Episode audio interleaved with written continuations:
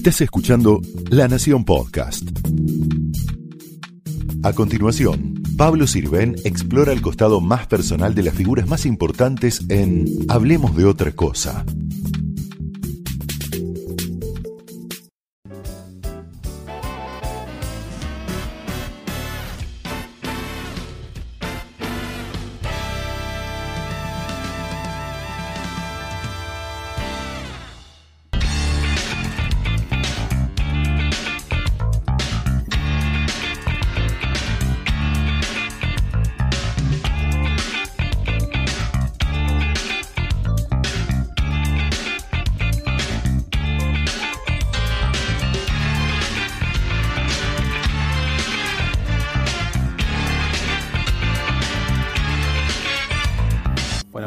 Gracias, Fabián Quintiero, por recibirnos en tu casa. Y contanos primero que nada por qué Zorrito y por qué Bon. Bon es un invento que me, me bautizó Miguel Zabaleta. Yo empecé en Suéter a tocar, fue la primera banda conocida en la que toqué, y Miguel Zabaleta, un día en el ensayo me dijo, con ese humor que lo caracterizaba, me dijo, a vos no te puedo presentar como Fabián Quintiero porque no tiene glamour. Eh, vos tendrías que ser Fabián Fon Quintiero. ¿Y el zorrito? también nació un poco en las noches ahí, de las trasnoches de... Yo en I'm Sorry, en el libro hay una versión de, por qué, pero yo nunca sé bien por qué. Mm. Creo que, que una noche yo estaba con una estola, viste estas pieles, como estas bufandas de piel así de zorro, y, y alguien me dijo, no sé si me lingo, me dijo, vos sos un zorrito. Y me quedo ahí. Mm. Así es. Bueno, aunque has estado, seguís estando eh, en bandas, también has participado de otras, ¿no? Como yo, yo decía, eh, grandes actores argentinos como Javier Portales, de pronto. Sos como un Javier Portales de bueno, rock. Qué, honor, qué honor porque Portales... un testigo necesario, el tipo que lo vio todo, me que está en todo. Me tocó ver muchas cosas, sí. La verdad que tuve, siempre pienso en, la suerte que tuve, porque yo era audiencia del rock nacional. Yo iba a los recitales cuando tenía 14, 15, eh, empecé a ir a ver a Charlie, a Spinetta, a Papo con Riff, y la verdad que se me dio. Los, eh, eh, yo estaba en los recitales y realmente tenía muchas ganas de, estar con, con, todos estos artistas que a mí me, me educaron en, mi adolescencia. Entonces, eh, entre que, que tenía como cierta pasta también interna que sentía que tenía conexión con la música y, las ganas de estar con, un poco con ellos, tuve mucha suerte y, empecé en Suéter, o sea, empecé una banda consagrada y enseguida me tocó entrar a Soda Stereo que recién empezaba. Vamos a ver un cachito de Soda.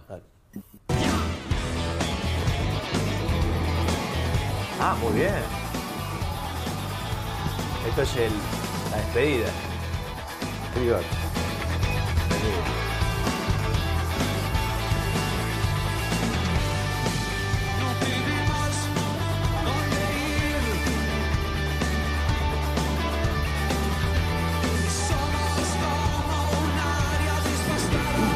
Ese Prófugos, un tema que grabamos en el disco Signos, yo grabé dos discos, como tecladista de Soda, dos discos, Nada Personal y Signos, cuando era muy jovencito.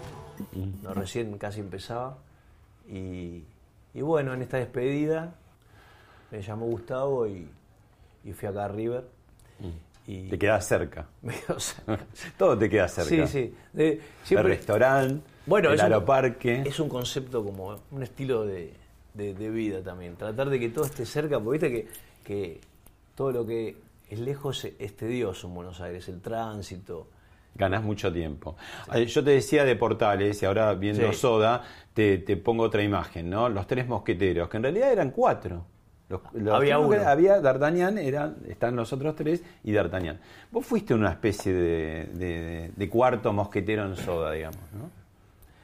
Y sí, porque a mí me tocó la parte inicial, o sea, que es la parte donde Soda empieza a hacerse conocida, ¿no? El Soda Stereo, o sea, se hacen conocidos con el primer disco que yo no lo grabé, pero después vamos a nada personal y hacemos una, un- una presentación en obras de tres días y después salimos por gira Argentina, una gira. Yo no entendía nada, porque imagínate que era un, un nivel de convocatoria. ¿Y cuando te batieron el pelo? Ah, ¿entendías eso, algo? eso fue. Sí, eso fue heavy. Y pero aparte, porque yo siempre usé el pelo largo. Claro. En mi adolescencia yo tenía el pelo largo, hasta donde podía, porque yo estudié, eh, era la dictadura. Y, y no te Me dejaban. ni gustaba mucho el pelo largo. No te dejaban. Los pelo coiffeurs largo. de seccional decían Pedro y Pablo. Exacto. Mm. Pero yo tenía mi técnica de brushing con, o sea, yo me hacía unos eh, unos brushing para adentro para que no me tocara el, porque no te dejaban que toque el No puede tocar el cuello. claro. entonces yo me, me acuerdo que me secaba y me, me hacía así para adentro y, y trataba, tenía un pelo rarísimo en la secundaria. Pero después entro a Soda y toco los primeros shows con el look natural mío y, y viene un día y Gustavo lo manda al manager a decirme, mira, te tenés que, que cortar el pelo un poco como nosotros. Y, y bueno, me lo corta la novia de, de Gustavo en ese entonces y cuando me miró al espejo era eh, un monstruo, o sea, o sea, con una colita acá, no me copaba, mi, no me- la verdad que no me gustaba mucho, pero era, era lo que ellos querían proponer en ese momento. Eh, ellos se vestían con bombachas de gaucho, con alpargatas, camisas cerradas hasta acá. Esta es la primera Muy idea este- ochentoso. Sí, la primera idea estética de Soda. Hasta que viajamos a Europa, eh, los cuatro, después de esa gira de nada personal, y ahí compramos un montón de ropa nueva y empieza a cambiar un poco el look. Vos eh, reunís en, en una persona dos actividades que parecen como muy eh, distintas, muy distantes, ¿no? Como es la gastronomía y el rock. Muy Pero te viene por la sangre, ¿no? La astronomía me viene por la sangre, sí. Mi- Tu abuelo, No, mi, mi abuelo eh, era cocinero de fiestas, y banquete. de banquetes allá en Calabria. Yo no lo conocí, murió en Italia. Y tu padre como una especie de, de precursor de la cervecería, sería, porque viste que ahora están de moda las cervecerías. Bueno, sí, fue socio de... Mira qué lindo esto. Ahí que, que qué edad tendría, muy chiquito. Muy chiquito, dos, dos, tres años. Y escúchame, en el living de tu casa, el Rancer, el combinado, Sí. no sé, los LP, ¿Estás, info- estás informado? vinilo, ¿qué, se- qué, qué se escuchaba? Y no, se escuchaba música italiana, eh, los discos de los padres, Julio Iglesias, eh, Rafael Acarrá, es- es- esa onda, rock no había ¿Y cómo, cómo la, la deriva hacia el... ¿Cómo me deriva a mí? Claro, claro. En el- la escuela primaria. Me toca. Me toca un día, pasa la secretaria del colegio buscando eh, alumnos que, que tocaran instrumentos. Mm. En el medio de la clase de castellano. Entonces, yo tocaba guitarra española. A ver, estudiaba en una profesora de mi barrio. Me, me mandaba mi mamá a estudiar con ella. eh, y bueno, yo levanté la mano. Yo tocaba la guitarra. Y otro que estaba, que, iba conmigo al, al mismo grado, también levantó eh, la mano. Es Guillermo, era Guillermo Karcher, que El secretario del Papa, la- el brazo derecho del Papa. un alto funcionario del Vaticano, que fue compañero mío de...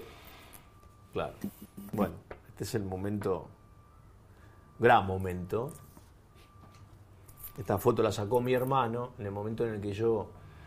¿Cómo te envidiará Macri? Porque le hiciste, una- le largaron una carcajada al Papa. Sí, bueno, yo siempre digo, yo lo hice reír. no, es fácil de reír. Pero, ¿Qué le dijiste? ¿Por qué ahí están tan...? Porque yo le llevé, eh, acá, acá se ve bien, un vinilo de Charlie, random, el disco de Charlie, firmado por Charlie. Cuando- antes de viajar, eh, porque Guillermo Karcher, yo iba a Calabria por primera vez en mi vida, por primera vez. Fui con mi hermano, Cristian, con mi hijo Dante y mi primo Obi. Y, y Guillermo dijo, bueno, al final del viaje los espero en la audiencia, así los saludás a Francisco. Y, y fuimos a la audiencia a las 7 de la mañana, larga la espera. Porque con, con como debe ser, eh, él saluda primero a toda la gente de la plaza, a todos los estudiantes que van, eh, curas. Y a lo último... A los VIP al final. Al final, Al revés, tiene razón. claro. Está muy bien. Al final, final. Y bueno, yo le llevé este disco de, de Ramdon firmado por Charlie que, que, que lo nombra en una canción. Lo nombra en La máquina de ser feliz. Él dice, la máquina de ser feliz la tiene el Papa y la tengo yo. Y bueno, me parecía... eh, me parecía atinado llevarlo. Le llevé también un disco de, de Luis Alberto Spinetta. Mm. Alma de Diamante y uno de los ratones también que había grabado yo. Bueno, ratones, justamente, que mm, lo que decíamos, que vos entrás y salís en muchas bandas, pero esta banda estuviste mucho, estás, eh, estarás. Sí, ahora voy a, justamente voy a tocar de nuevo con ellos, pero como tecladista esta vez, eh, porque están los cuatro originales, pero me sumo yo a algunos, a algunos shows. ¿Los escuchamos? Dale.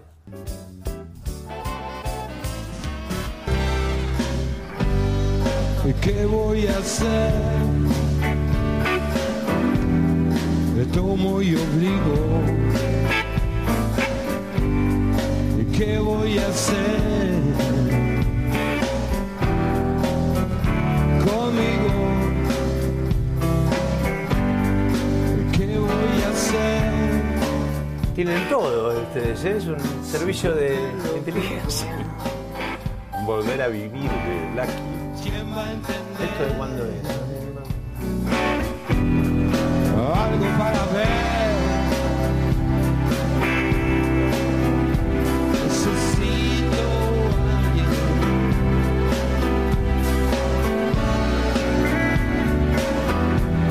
Matar este recuerdo.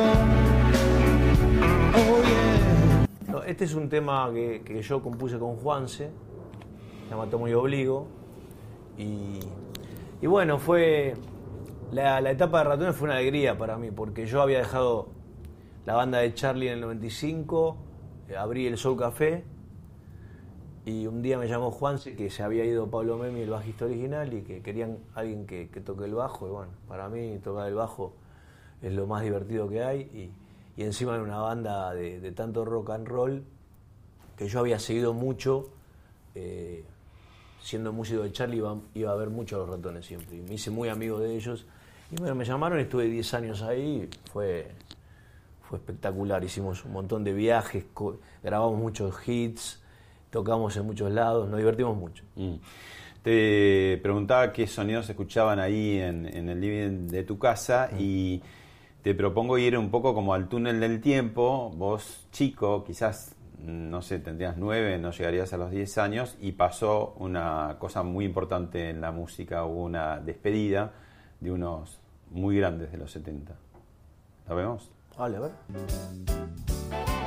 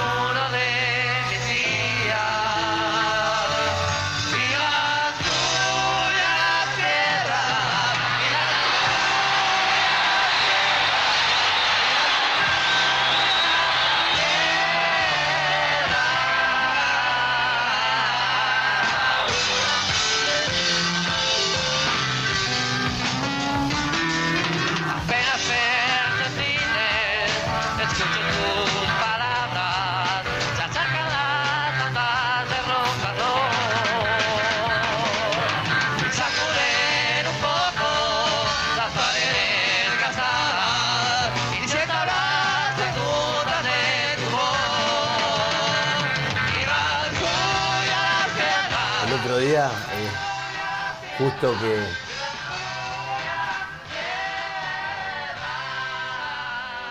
Esto es fin de una época oscura y principio de una época todavía mucho más oscura, año 75, vos tendrías nueve años, Nueve años. Luna Park, eh, Yo era muy chico, pero ya- de Sui yo ya escuchaba esto.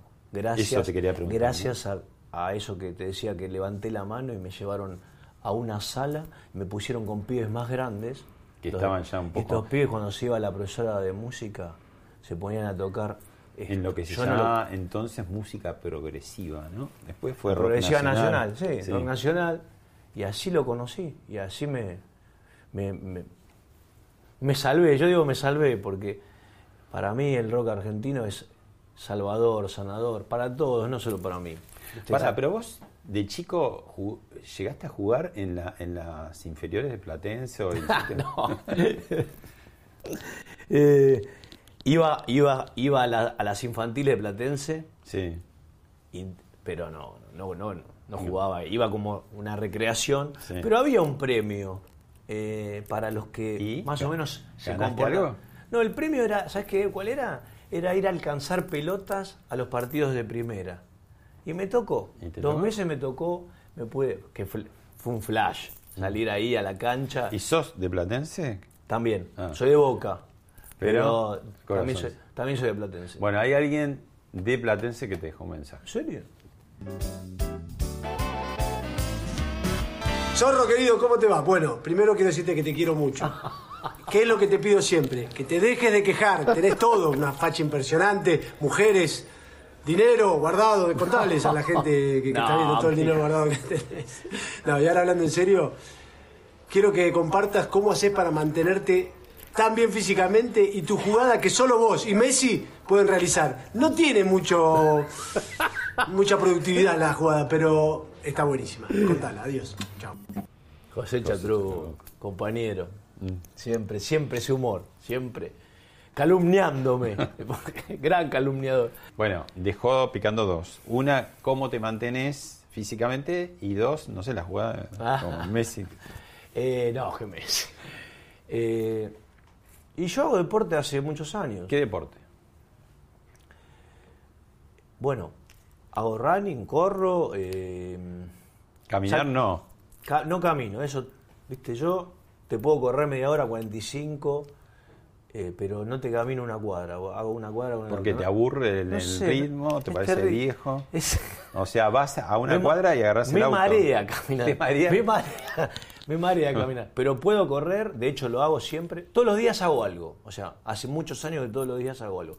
O corro, juego mucho al fútbol con, con muchos amigos, eh, porque hace como 15 años se armó un grupo de entre periodistas deportivos, actores y músicos que nos, nos juntamos a, como a jugar al fútbol, siempre convocados por un profesor. Esto se armó eh, porque había un mundial de artistas en Rusia, que la primera vez no se hizo, pero después con los años se hizo y ahora todos los años va, va una selección local eh, que se llama Los Gauchos. El- y, y así que hago eso, hago soga, Ahí te vi muy bien con la soga, ¿eh? sí hago, me gusta, eso me gusta. Hago media hora de soga, que es mucho, Vi que impresionaste a Maravilla Martínez con la soga. y le pedí, le pedí que me banque. Pero me bancó, dice que, que tenía. Pero me corrigió, me corrigió porque me dice solta los hombros, eh, no, no, te, no muevas tanto la, la cabeza, y, pero me gusta. Tenemos para mostrar ahí un convito de cosas de tele. Ah, sí, bueno.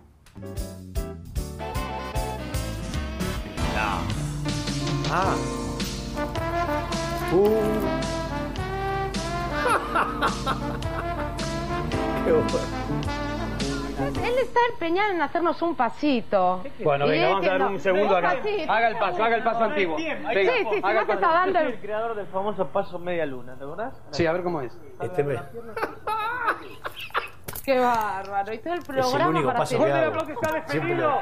Purple Haze de Jimi Hendrix, Picture of Lily de Who y dos temas de Bee Gees, Mirá. To Love Somebody y El desastre minero de Nueva York de 1911, no sé cómo se llama.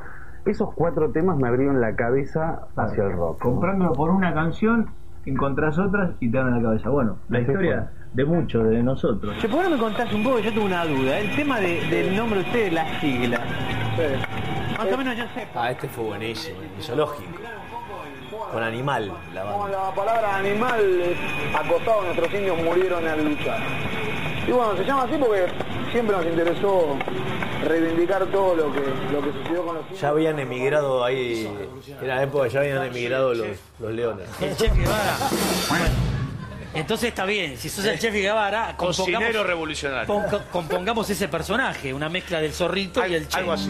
Mañanas campestres, perfumadas de laurel. I never meant to cause you any sorrow.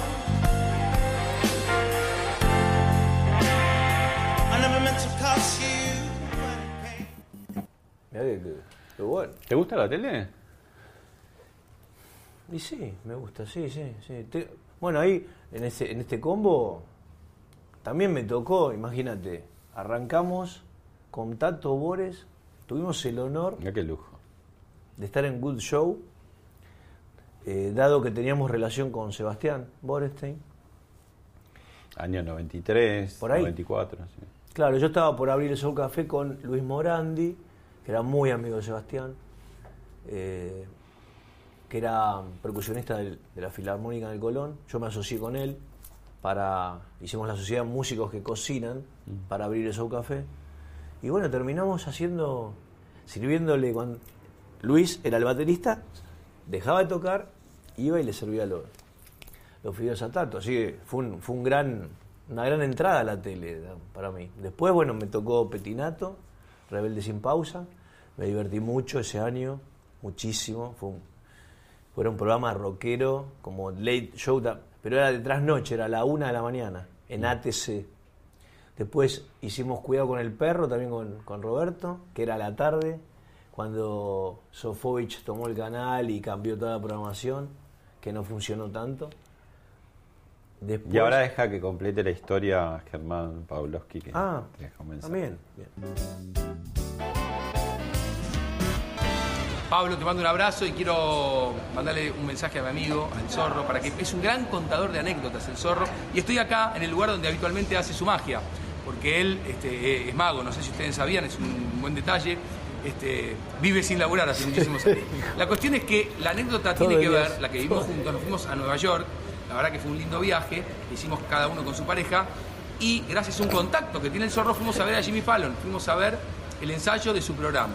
Que la termine de contar ¿Cómo sigue la anécdota? Es verdad, es verdad, porque cuando Germán me convoca, me dice, voy a, hacer- te voy a hacer un late. Y bueno, eh, que acá, viste, que el late show no, No, no, no es no común. termina de caminar. No termina de, de- de entrar en, en- en la tele, abierta por lo menos, ¿no? Y, Petinato hizo un poquito, pero después se Sí, perdió. pero se, se- no sé, como que, que la tele va, busca otras cosas, ¿no? A esa más hora. rápido, Va a las noticias, a, a- a- no sé, a la política, ¿viste? Pero al late, late. Y yo soy fanático del late show, ya desde Letterman, porque al hacer también Rebelde sin pausa, en esa época empecé a, a- a ver mucho eh, late show americano y entonces digo bueno si vamos a hacer un late tenemos que ir a ver el late del momento que era eh, que es el de Fallon un show muy grande de Jimmy al que yo también conocía por Saturday Night Live es un programa que siempre también me, me gustó ver. Y entré, entré a investigar, eran eh, en los estudios de la NBC, ahí en, en el Rockefeller Center, y encontré un contacto de, de una prima de una amiga mía que era productora, de los 15 productores que tiene Fallon, y, me hizo... Es difícil entrar, porque hay lista de espera, eh, Fallon tiene el público que sale en el show, pero temprano, de tanta demanda de público que quiere ir, eh, dejan entrar a otra lista al ensayo. Ensaya todos los chistes, eh, repasa un poco lo que va a pasar en el programa, con los 15 productores ahí y media tribuna. Y ahí fuimos y vimos de cerca, bueno, la alta calidad de, de- del estudio, la limpieza, eh, el orden, la puesta en escena y la gracia de, de Fallon ahí, ahí nomás. Muy Mm. buenísimo. ¿Es negocio tener un restaurante? Para algunos, algunos funcionan y a través de los años. Hay clásicos, hay nuevos que pegan. ¿Hay demasiados restaurantes en Buenos Aires? Por momentos parece, parecería que sí, pero ¿Todo el mundo, entre comillas, quiere tener un restaurante? hay ilusión gastronómica. Todo el mundo tiene un poco de ilusión gastronómica. Eh, a mí me parece eso, ¿no? Que no sé, nace quizás a, a partir de que, de que cocinan, saben cocinar algo, les gusta cocinar. Y está la fantasía de invitar siempre a tus amigos y es la primera forma en que te fundís, ¿no? Porque La primera. O sea, después no, hay no varias se más, sostiene ¿no? ningún restaurante invitando. ¿no? Se puede invitar, pero cuando nadie quiere pagar es complicadísimo. Eh, yo casualmente ahora, yo abrí como seis en- desde el 95, ¿no? Tuve distintos, abrí y cerré el restaurante. Eh, y ahora justamente firmé con ¿Sos el fundador de las cañitas? No, no, no. En las cañitas ya cuando abrió Sol Café en el 95 había dos o tres restaurantes, pero no, te, no tenían la... Pero se empezó a hablar. eh, a Claro, por- de- porque nosotros inauguramos con Maradona de invitado. Claro. El día que volvió al fútbol en... el- mirá. Querido Diego. Que a partir de ese momento, yo ya lo conocía a Diego de de ir con Charlie al programa de creo que había ido al programa de, de Julián Weich 360 todo para Mm. ver Canal en un cumpleaños de, Char- de Charlie que cayó Maradona de, de invitado. Pero para la inauguración de Sol Café yo me, me busqué, me busqué, gracias a amigos, la posibilidad de que Diego después del partido Boca Colón, Mm. ya con el mechón rubio, venga a celebrar con los suyos. Ese es un invitado que vale, ¿no? Porque te, No, trae eh, después comensales. Ese- a entró Diego y atrás entraron 200 personas. La familia, Doña Tota, Don Diego, todos los hermanos lo- y muchos más. Pero fue una noche histórica para, para mí, para mi papá, para mi hermano, mi familia, para Luis, mi socio, porque eso tuvo dos páginas en, en, en el diario el lunes, tuvo la transmisión de fútbol de primera en directo. Canitas estaba revolucionado y Canitas era un barrio, todavía era un barrio de viviendas, ¿viste? ¿Cuáles serían, a ver, un par de tips para no fallar con un restaurante? O te lo digo al revés por ahí. ¿Qué es lo que no hay que hacer? Porque por más que hagas todo bien, por ahí la suerte siempre va a jugar, ¿no? Eh, su papel. Yo ahora estoy escribiendo un libro al respecto, donde me voy a contar. ¿Ya tenés uno? I'm sorry. Sí, I'm sorry. Y que este lo es ahí. que mezclas ahí un poco de biografía y recetas. Biografía, sí. No, recetas no, hay, Hay algunas, algunas. recetitas, pero. Y, y direccionales. Data, también, data gastronómica. Yo Sí. intenté un poco mezclar ahí todo para que a la gente que viaja le sirva. Sí. eh, Porque es de acá, pero también de Nueva También- York. no, que es de New York, de, de- de Roma, de Londres, pero también de Latinoamérica, porque yo fui como, como guardando la data de las giras que había hecho en Latinoamérica, porque en una época íbamos mucho a Latinoamérica, con Charlie, con Soda, Perú, Colombia, México. Pero el, nuevo, ah. nuevo libro que firmé ahora con Planeta Que se llama. se llama Ni se te ocurra, yo te asesorro. Yo, yo cu- yo cuento la verdad de lo que para mí significa, o, o significó tener, a- tener un restaurante, pensarlo, abrirlo, operarlo y cerrarlo. Porque todo muy lindo, pero... En tu haber, ¿cuántos restaurantes ya hay? Y está Soul Café, Nina Walk, Voodoo Bar, que lo hice con, con los jugadores de fútbol, eh, Bruni. Bruni, el último, Super Soul y algunas colaboraciones más. Santino con mi hermano, Pixadélica, que era una pizzería, eh, San Gennaro, que, que- que también le- lo ayudé a mi hermano a abrirlo, pero ya está, yo me parece que estoy retirándome de la actividad. ¿Te, No animás, eh, ¿Te animás a mostrarme tu cocina? ¿Cómo no? Vamos. Bueno, este es tu otro reino, sería. Y es otro rincón de la casa que yo curto mucho, sí. Yo Claro. estoy mucho allá en el living donde están los, los pianos. Sí. Y bueno, en esta parte del living donde veo la veo televisión. Sí. ¿Y, Y- haces compras vos? Y a veces voy, sí. Voy a. Ahora voy a un almacén natural que puso mi hermano, muy bueno. Tiene productos como de esta época, ¿no? Más veganos, más eh, vegetarianos. Y voy a Berrechina, también lo tengo cerca. Pescado, esas cosas Y compras ahí. Eso me lo traigo del restaurante, Ah. si, si lo tengo que traer. Pero. ¿Y a la mañana que arrancas? ¿Con, con jugo? Bueno, tengo una juguera que le saco bastante el jugo. Eh, tomo mucho ahora. Vine de un viaje y me, me enganché mucho. Creo que entré en la era del Bloody Mary. Es un clásico. Se puede tomar de dos maneras. Eh, ¿Agarro vir- el mío? Sí, sí. Virgen o con un poquito, de vodka. un poquito de vodka. Yo lo, hago el jugo de, de- de tomate Natural. natural, no, no el el comprado. jugo de tomate frío, como diría. Exacto, como decían nuestros queridos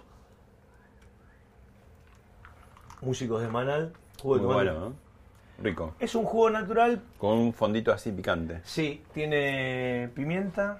Yo le pongo peperón, Da la receta. si la peperoncino ahumado, que me regala mi amigo el chef Nano. Y. ¿Qué más? Pimienta. Acá le falta el apio, ¿no? El apio le- Y la aceituna, que están por ahí también. Pero para hacerlo rápido, lo hago así. Pongo entonces eh, jugo de tomate, hielo, peperoncino y pimienta. Y un poco de limón. Ahí está. Esa es la. la Y tenés más, más que CDs y DVDs y cassette, como era antes, cantidad de especias. Mira, a muchos músicos, a muchos músicos le pasa que, que, que, que se metieron en, en esto. ¿Y vos cocinas?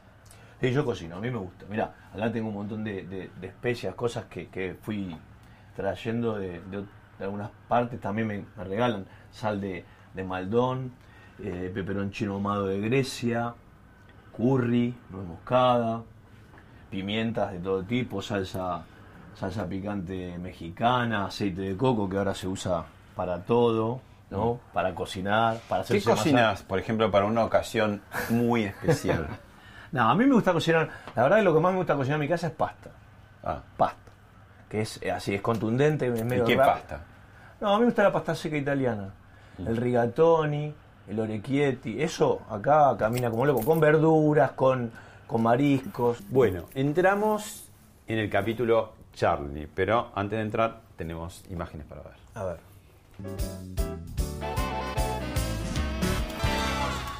Mira como es un amigo, ¿eh? Va, más que amigo es mi jefe. ¿Qué tal? Ay, caballo. Che, podríamos ir a algún lado A ver, a Ese lo llevé ahí a, a cortarse el pelo. mañana a las 6 hasta eso. A. Este es aguante. Bien. Yo lo vi. El negro García López y yo nos escapábamos de- del ensayo para comernos unas porciones de pizza en Angelín, sin avisar. Che, Charlie, me- no. No, el que avisa pierde. Charlie, me voy a comer una de mozzarella y vengo. Nos íbamos porque si avisábamos perdíamos.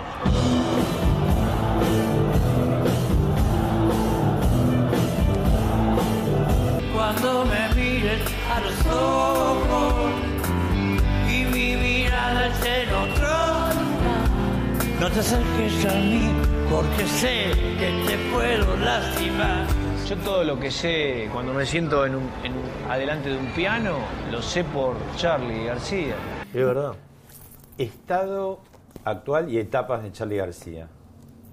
Estado actual de... De él, de cómo está ahora. Bueno, y- ahora está... Estamos...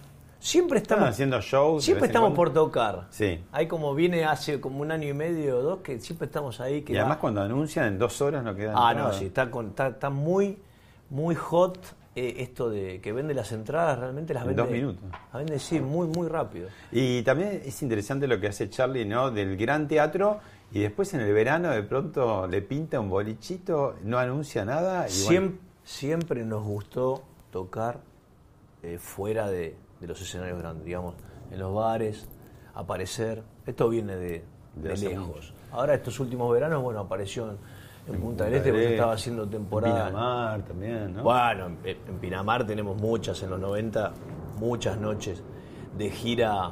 Íbamos de balneario en balneario arreglando con, con los, los lugares para tocar.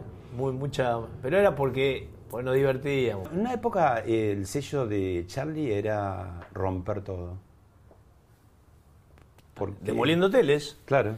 Eh, Y a, mí me, a mí me tocó alguna. Te tocó un poquito, ¿no? Sí, sí, me Esa. tocó, me tocó. La de Mendoza cuando... ¿La del salto? No, No, esa no, no. en Mendoza hay una previa en el 87 cuando vamos... Que rompe todo. rompe, rompe las televisiones. Ah. De la- y sale ahí, nos echan del hotel y después a la noche, bueno, hacemos... lo Pero pasa- ¿cómo era el proceso? ¿Un estado de ira o me da que... No, se enojaba, se enojaba. Se enojaba de verdad. Enojaba mucho Charlie, ¿eh? Se Ah. enojaba, se enojaba. Muchas veces se enojaba. Cuando se enojaba, se enojaba fuerte. Era muy divertido y todo. Pero era muy estricto también. Nos tenía... Cuando nosotros entramos a la banda, era fue impresionante. Fue un, fue un entrenamiento Tremendo, ¿eh? Tremendo. Bueno, eso contaba un poco, porque por ahí visto de afuera, el, el mito puede ser, ah, rock, eh, se la pasan bárbaro, otras noches, minas, van a comer, alguna fa- falopa, qué sé yo. ¿Cuál es el músculo laboral? de Contá un poco eso, No, del no, trabajo. digo, cuando, ¿Y cuando, armó la, cuando armó la banda Charlie, en, el 87 que yo entré, eh, eran largas jornadas de, de ensayo, pero tipo al palo. Y tipo, viste, no, no era, no, no, no, jajaja, no. Había que tocar, sonar, corregía, corregía partes, dirigía, pero, y eran varias pasadas, no una pasadita y chau. Eran dos o Súper exigente. fue muy exigente. La primera, la primera etapa de los ensayos fue, Fue como una, una pequeña colimba así, rockera. fue una colimba hermosa, porque, claro, uno era joven y, y aparte quería estar ahí. Yo la verdad que estaba muy, muy emocionado, muy contento. Para mí fue, fue lo más grande que me pasó entrar a la banda de él, porque cuando él me, me llama para... No me llama él, me llama Fernando Zamalea, que era... Se rumoreaba que Charlie armaba una banda. Cada vez que armaba una banda era como una nueva selección. Y se produce esto del, del levantamiento cara pintada. 87, año 87. Entonces se armaron escenarios en todas las plazas ese fin de semana para apoyar a la, a la democracia, que los artistas iban a, a tocar. Y a Charlie le tocó Barrancas de Belgrano y Zamalea me dice, yo venía que sí, que no, ya me había ido de soda en, después de Viña del Mar, eh, sabiendo que había una posibilidad también para entrar a la banda de Charlie y porque compartían la misma productora, Janian Producciones, y, y me llama Fernando y me dice, tenés que estar en Coronel Díaz. ¿En su casa, en su departamento? Con, Sí, con Dios Elías y. Santa Fe. No, no, me temblaban las piernas, eh, ah, pero a la vez era una, una mezcla, de, era como llegar, era, era, un, era un golazo. Y la emoción de, de, de mi familia, de mi- mis amigos del barrio, para, para nosotros fue, por- fue muy fuerte, para todos, porque nosotros, como te decía antes, éramos audiencia de él y nos criamos con eso. Entonces, Claro, al principio decías no lo podías creer. No, No, no. Y hoy en día mismo también te debe pasar, ¿no? Es decir, estoy acá. Yo sigo, ¿no? sigo sorprendido. Y él es, sigue A la vez- como un monstruo, ¿no? Es muy grande, es muy grande. La, la figura y la obra es muy grande. Muy grande. Y yo sigo sorprendido de, de haber. o de todavía estar ahí. A, a pesar de que yo tengo con él una confianza muy grande y, y somos. ya no es la relación tanto. Eh, Laboral, sino Pero la de- tenemos cuando, cuando se, se toca, se toca y él es el, como digo yo, es el único jefe que yo tuve. Yo nunca tuve un jefe, no trabajé para, para jefes, pero con él sí me siento, me siento a las órdenes siempre, porque primero que le estoy muy agradecido, muy, muy agradecido porque eh, me permitió entrar a la banda y me enseñó eh, su obra de directo de fábrica. De alguna manera eso es, como yo decía ahí, todo lo que sé, lo sé porque él me, me lo enseñó, me, me- hizo, me dio un upgrade impresionante de, música y de cómo hacer el trabajo también, de cómo estar en el escenario y hacer el, el show. Que en el caso de él eh, tenía en, en los 80, 90, había que estar preparado para, para cosas que pasaran. Ahora son shows. Se rompían cosas también, a veces. Sí, se rompían. eh, Una vez nos agarramos a piñas allá en Puerto Rico con unos sonidistas. eh, pasaban cosas. eh, pasaron divertidas y pasaron heavy también. También pasaron heavy porque él también tuvo procesos de, de internación. Antes veíamos a Sui Generis y me hizo, me hizo pensar que, que Samalea y yo tocamos también con Sui Generis una vez. Fue en la in- no, fue fue en la clínica donde estaba donde Ah, internado mirá. de Charlie.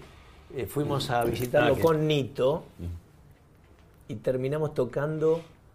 eh, se armó una se armó una situación musical para para que Clínica. Charlie toque. Sí, para que Cha- Charlie toque, pero para todos, casi todos los internos que estaban ahí, los pusieron, los invitaron a todos a sentarse en una sala, estaban todos los médicos a- No, muy loco. Qué recital. Muy, lo- muy loco, muy loco. Y tocamos temas de, de sui generis que nos gustaban. Así que fue. fue y, y también pensé cuando vi que el otro día que tocamos en el último Luna Park, vino Nito de invitado. Se abrió el escenario y apareció Nito.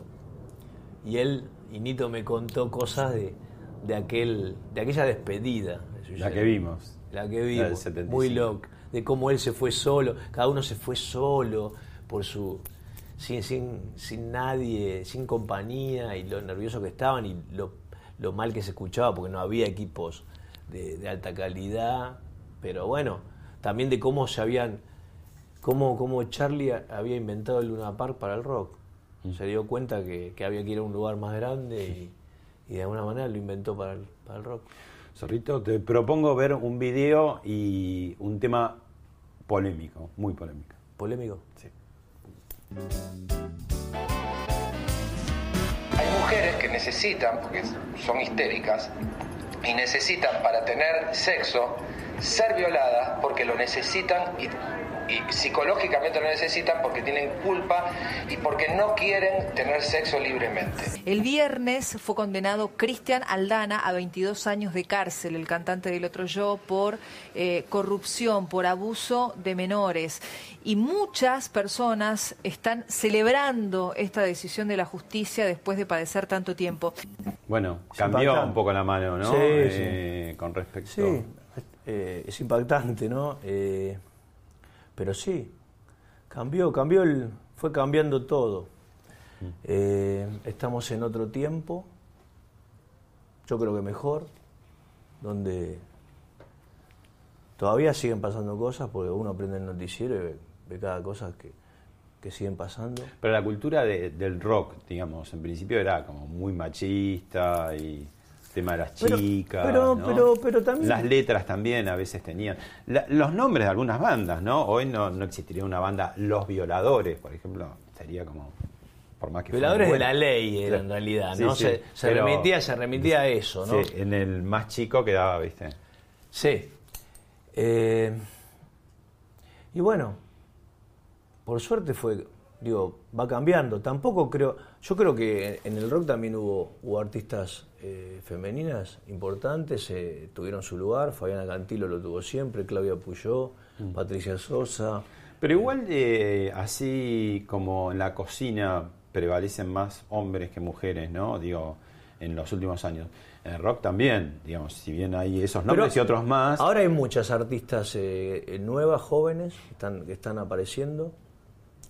Pero no solo el género. Bueno, ya, ya no es tanto rock, ahora los géneros están más abiertos. Claro. Aparecieron unos géneros nuevos, musicales.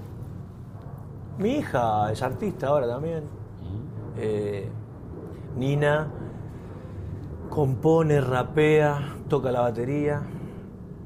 Y con ella hablamos mucho de, de- de- de todo lo que de todo lo que pasa y, y aprendo mucho de hablar con mi hija, mucho. Me gusta mucho eso. Me gusta mucho ser el papá, pero Y cuestiona, porque digamos el rock, en un punto, bueno, la cordera se fue, ya se fue, digamos. cuestiona, a- sí. mi- Nina, pero- si tiene que cuestionar, cuestiona y, y hasta me. Cuando intercambiamos eh, ideas. Se pone No, no, es- de- y me encanta, me encanta a veces eh, que sea así, tan, tan joven y tan, tan decidida a, a cómo quiere vivir, a cómo quiere ser y a lo que piensa que, que, que tiene, tiene realmente sentimientos de, de humanidad muy, muy, muy grandes y eso me gusta. Yo quiero aprender de mis hijos también. eh, Vivo así. Soy un padre que, que le gusta aprender de, de los hijos. Contame la foto. Esta foto, mira, y esta fue polémica, pero polémica bien. Fue un gran golpe de, de, de marketing cuando Charlie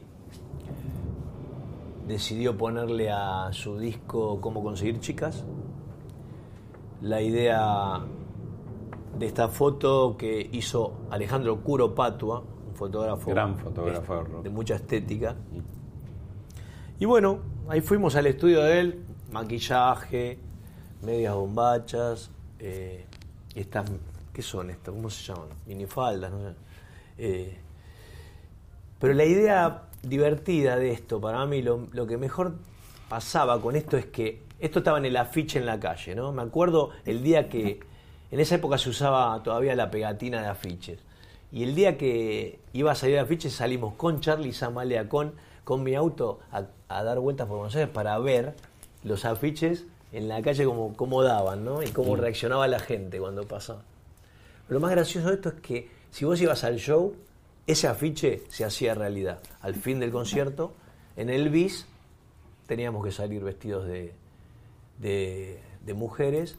También estaban nuestras fotos tipo vedettes en el Gran Rex, ahí en, en la puerta.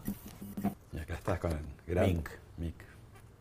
Que ahora lo tenés presidiendo tu living también. Mira, ese cuadro se bajó un, un pibe y me dice, toma, esto es para vos. No lo conocía, me regaló este cuadro. Estas cosas que nos pasan, ¿no?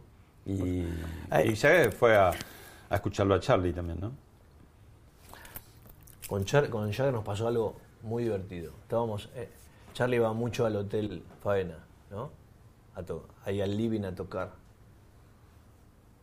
Yo estaba, yo trabajé mucho con el corista de Mick, que es Bernard Fowler. Es el, el corista que está en el escenario haciendo coros con otra corista en, los, en todos los shows de los Stones desde el 95. Y cuando viene él acá, armamos banda y tocamos en, varios lugares. Entonces estaba comiendo con él en la última visita de los Stones. Y Charlie nos llama. Dice, che, vengan para, el hotel. Estoy acá. Eh, bueno, vamos con Bernard, que lo quería saludar. Cuando llegamos estaba Charlie con el piano y unos músicos que estaban tocando ahí. Y dice, dale, toquemos Hunkyton Woman. Y Fowler, que estaba a dos días de, de tocar en, en River, dice, no, Charlie, no me pidas eso. no". Dale, por favor, le dice, dale, por favor, toquemos, toquemos. Bueno, lo convence y la empieza a cantar. Yo tocaba el bajo, Charlie el piano, y cuando la empieza a tocar y a cantar, entra Mick al, se hizo realidad un poco de tanto tocar. Es un tema que, que tocamos muchas veces en las zapadas. Es un clásico de, de tocar ahí cuando no sabemos qué tocar. Se toca eso y apareció Mick. Y después, bueno, tuvimos otras anécdotas con él. También eh, fuimos a Uruguay, estuvimos ahí en la casa de un percusionista que se llama Lobo Núñez, porque este Mick estaba interesado en, en el candombe uruguayo. Ahí estuvimos. Pero la primera vez que lo vi, lo vi con ¿Sabes cuándo lo, lo vi? La primera vez en la calle 48 en New York. Estábamos comiendo en una, en una pizza en la esquina de, de Rudy's Music Shop y pasó Jagger caminando por la, por la calle y estábamos con Charlie, pero no nos animamos a, a saludar. Zorrito, te propongo eh, que nos despidamos con un poco de música. Dale. Presentanos al cantante invitado. Bueno, un placer presentarles a Hernán Cucuza Castielo, cantor de tangos del rock, con el que siempre tocamos y cruzamos estas dos pasiones de los argentinos. Eh, vamos a tocar un, un tango de Charlie García, No soy un extraño, del álbum Cricks Modernos. ¿Está bien? Buenísimo. Adelante.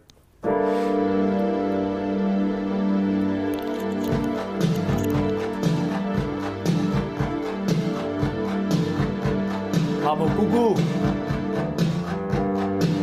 Acabo de llegar, no soy un extraño. Conozco esta ciudad, no es como en los diarios desde allá.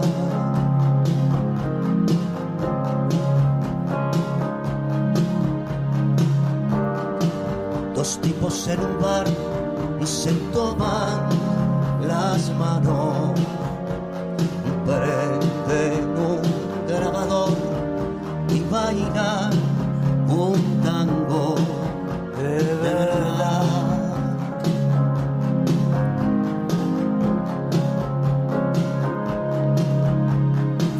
Y yo los miro sin querer mirar, enciendo un faso para despistar quedo piola y empiezo a pensar que no hay que pecar dos veces con la misma red.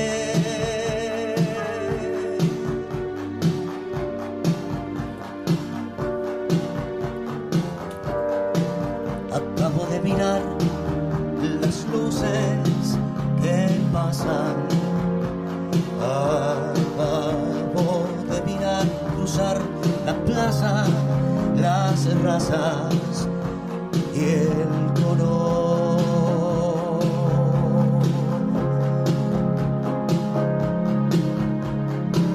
Y siento un humo como familiar. Alguien se acerca y comienza a hablar. Me quedo piola y digo, ¿qué tal vamos a pecar? Dos veces con la misma red de perjuiciados son los que vendrán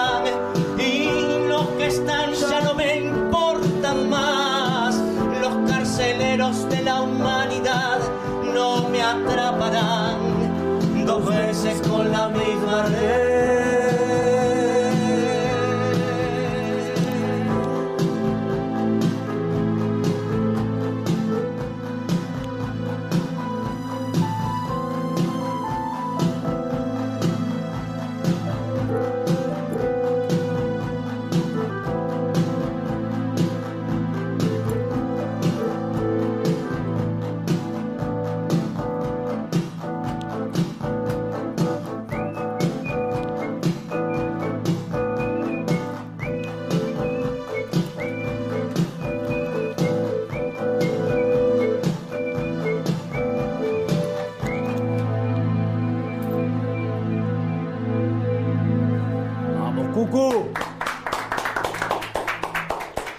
Gracias, Cucu Castielo.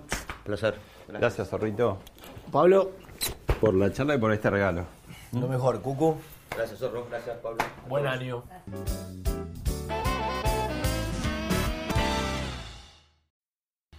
Esto fue Hablemos de otra cosa con Pablo Sirven, un podcast exclusivo de La Nación. Escucha todos los programas de La Nación Podcast en www.lanacion.com.ar. Suscríbete para no perderte ningún episodio. Estamos en Spotify, Apple Podcast, Google Podcast y en tu reproductor de podcast favorito. Seguí escuchando La Nación Podcast.